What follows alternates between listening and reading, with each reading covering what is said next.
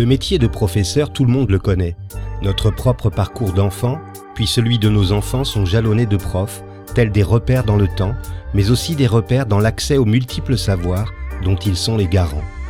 Le professeur exerce un métier qu'il a choisi, il l'exerce avec rigueur et compétence, mais avant de se fondre dans l'entité enseignement, les profs sont des femmes et des hommes, des femmes et des hommes formidables, des bâtisseurs aux multiples facettes.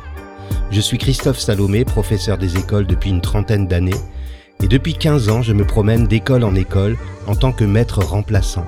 Je découvre régulièrement des personnes qui ont des choses à raconter, des personnes qui font, des personnes qui ne sont pas juste des enseignants, des profs, etc.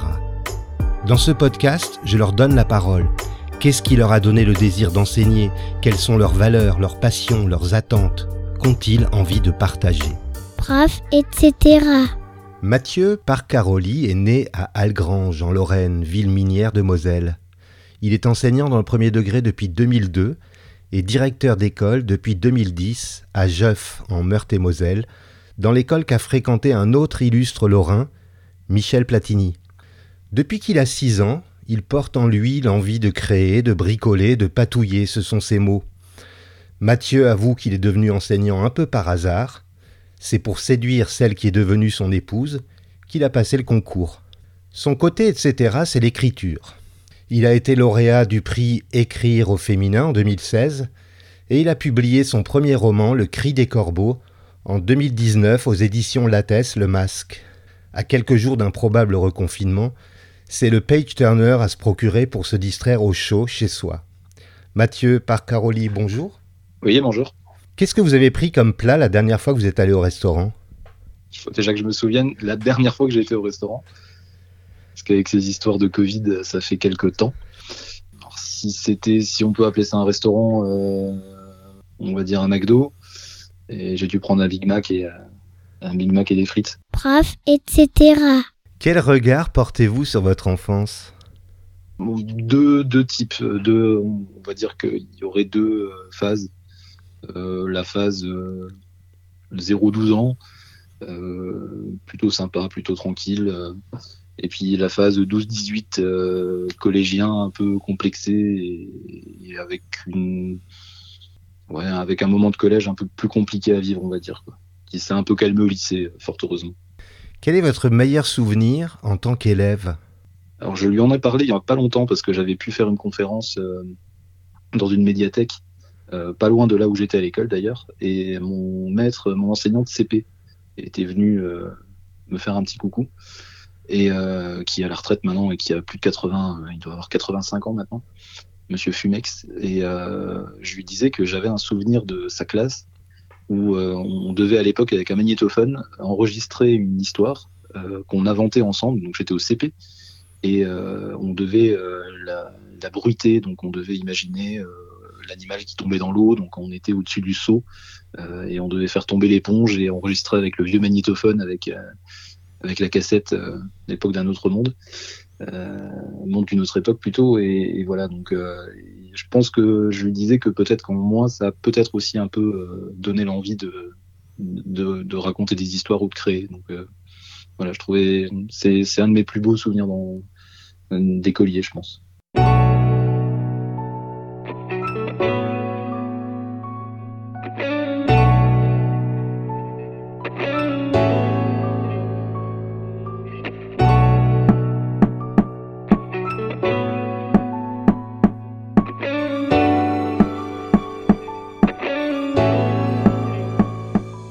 Parliez tout à l'heure de votre euh, adolescence. En quoi cette période a influencé votre carrière et le parent que vous êtes aujourd'hui?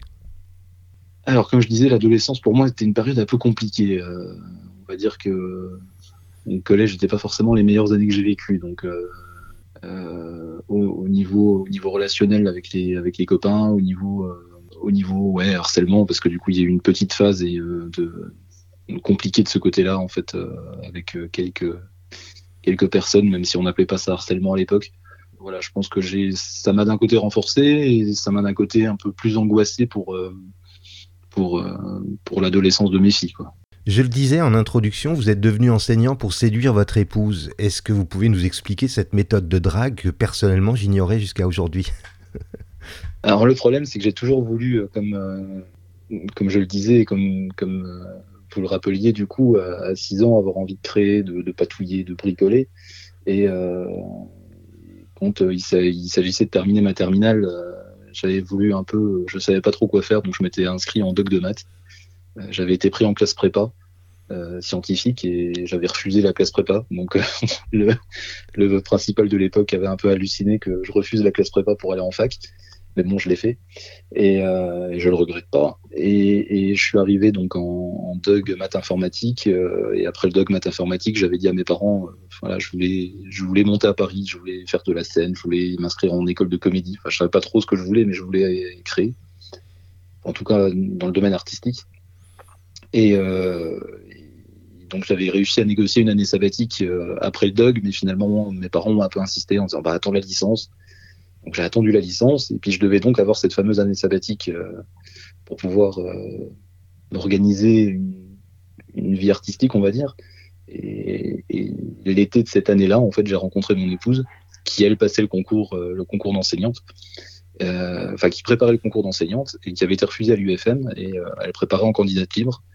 Donc je lui ai dit, écoute, à limite, si tu veux, on prépare ensemble. Donc on a passé l'année finalement à préparer le concours.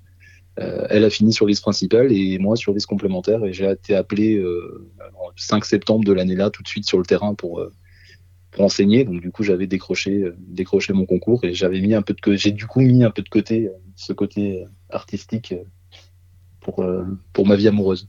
Vous y êtes revenu à la création puisque vous écrivez et Écrire relève souvent d'un processus qui mûrit lentement. Comment est né chez vous ce désir ou ce besoin d'écrire? Le besoin d'écrire, il date de. J'arrive à le dater, il date de l'avant-vingtaine, en fait, euh, où j'avais eu besoin de, tenter d'écrire quelque chose et j'avais fait un roman. Voilà, j'avais 20 ans, donc euh, euh, j'avais été jusqu'au bout de l'aventure. J'avais même, je sais même pas si j'ai tenté d'ailleurs de l'envoyer à des éditeurs à l'époque. Et, et, puis je l'ai mis de côté. Ma femme l'avait lu, voilà, elle l'avait trouvé ouais, bof, voilà, pas, pas topissime, on va dire, euh, à l'époque. Hum, du coup, euh, j'avais tout mis effectivement ça de côté, euh, cette envie pour construire ma vie amoureuse, voilà, que, que j'avais pas eu avant. Donc, du coup, je me suis donné à fond là-dedans.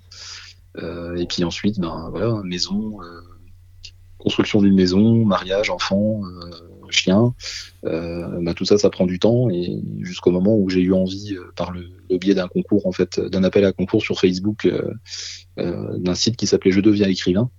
j'ai eu envie, en fait, comme Maxime Chatham était le parrain, de, me lancer dans l'écriture. Donc, donc, il fallait écrire une nouvelle à cette époque-là. Donc, je me suis lancé dans l'écriture de cette nouvelle et en fait, cette nouvelle a servi de base justement à l'écriture du Cri des Corbeaux plus tard que j'ai que j'ai un peu enrichi pour que ça devienne un roman. Alors la sortie de votre premier roman est encore récente, mais est-ce que vous avez un nouveau projet sur le feu? Il y a plein de projets. Il y a plein de projets depuis euh, depuis 2016, euh, depuis euh, ouais depuis 2015. Donc je deviens écrivain et cette nouvelle. Donc j'ai participé à d'autres concours et, et, il y a eu il y a dû avoir à peu près environ un roman un roman et demi par an en écriture. Donc donc on va dire que j'ai du stock de romans. Euh, après, le plus dur, c'est de transformer l'essai, de trouver un éditeur pour euh, pour un deuxième roman, sachant que que les romans sont en plus de styles totalement différents. Quoi. Voilà, il y a que ce soit le thriller psychologique pour le cri des corbeaux, euh, il y a un autre thriller aussi euh, euh, sur lequel j'ai travaillé qu'il faut que je retravaille. Il y a un roman sur les réfugiés, il y a un roman qui est plus feel good où on part dans un road trip en Italie voilà. J'écris ce que j'ai envie d'écrire au moment où j'ai l'envie et du coup après effectivement pour transformer l'essai derrière euh, dans le monde de l'édition, euh, même après une première publication, c'est parfois parfois compliqué. Donc euh, il faut être être pugnace et puis rencontrer les bonnes personnes au bon moment et avoir les bons contacts. Donc voilà, on va croiser les doigts aussi de ce côté-là.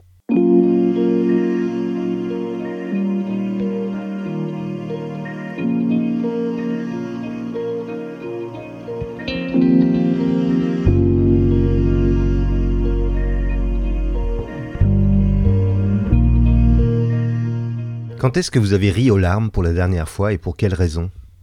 Rire aux larmes, ça devait être un film euh, totalement débile. Euh, dont je me rappelle plus le titre, mais mais ça va me revenir avec des espions, les ouais les frères les frères Gisby ou Grisby, je sais plus exactement le titre, mais deux, de l'humour totalement anglais avec Sacha Baron Cohen, complètement déjanté. Et je crois que ça doit être. en plus, ça arrive à un moment ce film où, j'avais vraiment besoin.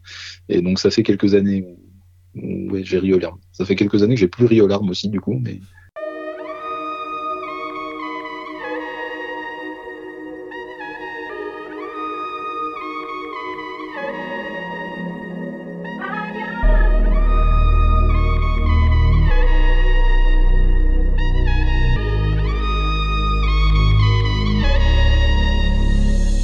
Pouvez-vous me citer un moment préféré de votre journée, qu'il soit professionnel ou plus personnel?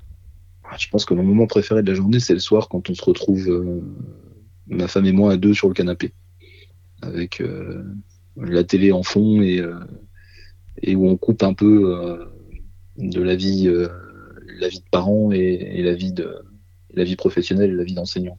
Quelle valeur a aujourd'hui le plus de sens pour vous? Je dirais que c'est une valeur qui est un peu galvaudée en ce moment, c'est la fraternité.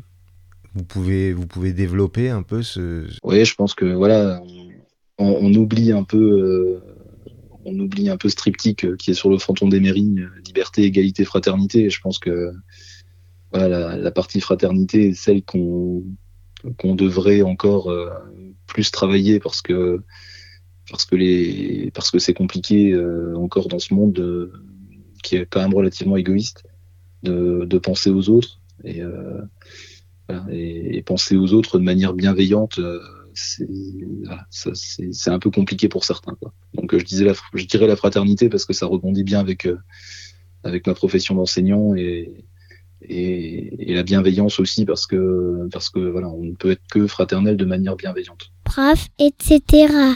Quel mot selon vous compléterait le mieux le mot écrire? Plaisir plaisir parce que c'est Guillaume Musso qui disait qu'il faut écrire le livre qu'on a envie de lire. Et je pense comme lui. Je pense qu'il faut déjà avoir envie de, envie de se lire soi-même et de son premier supporter euh, pour se lancer dans une, dans l'écriture. Et, euh, je pense que s'il n'y a pas de plaisir, il faut, il faut arrêter en fait. Il faut pas que ça devienne une, une contrainte ni, euh, ni un supplice.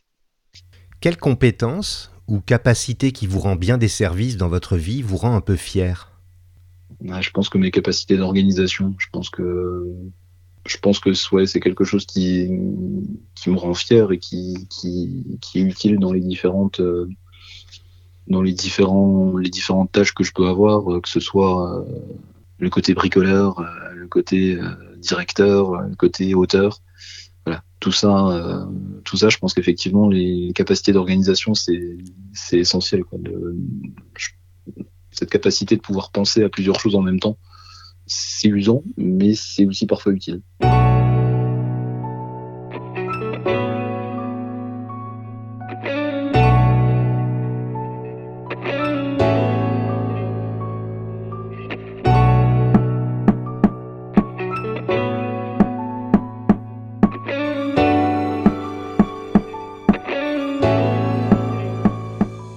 Vous pouviez vous mettre dans la peau de quelqu'un d'autre, vivant ou mort, pour une journée, vous choisiriez qui?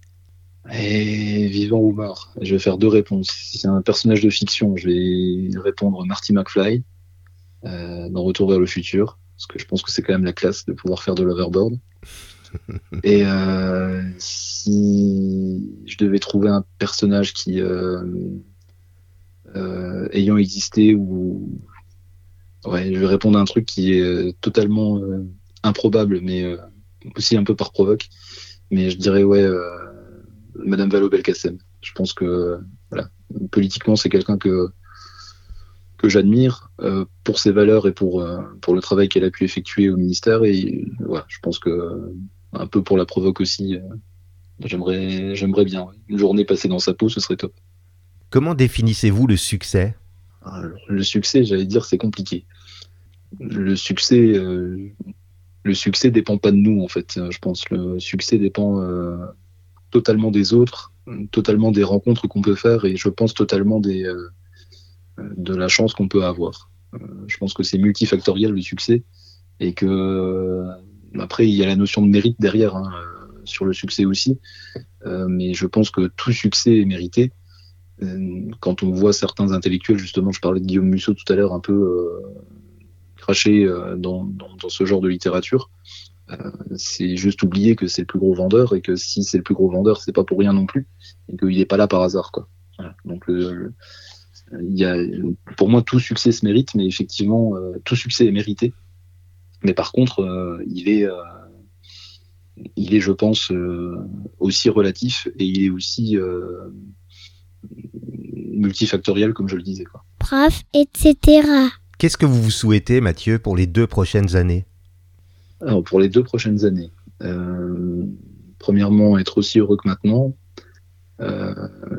deuxièmement, transformer l'essai en publiant euh, un deuxième roman. Euh, ce serait top. Euh, et puis, dans les deux ans, ça me paraît très compliqué, mais pouvoir vivre un jour de, du clavier, ce serait top. Quoi. Ouais, merci Mathieu d'avoir accepté de vous livrer à mes questions. Bah écoute, merci en tout cas pour, pour ces questions très intéressantes et puis, et puis tes podcasts aussi, aussi très intéressants sur, sur les autres facettes de, de ce métier. Vous pouvez retrouver les détails sur le cri des corbeaux, le roman de Mathieu, en description de cet épisode. N'hésitez pas à vous abonner à Prof, etc. sur les plateformes de diffusion, Spotify, Apple Podcasts, Deezer par exemple. N'hésitez pas non plus à m'offrir des étoiles sur iTunes ainsi que vos commentaires. Et si vous avez envie de partager votre côté, etc. avec les auditeurs, écrivez-moi à chris, c h r i s salomé-online.com S-A-L-O-M-E, du 6 online.com. À vendredi!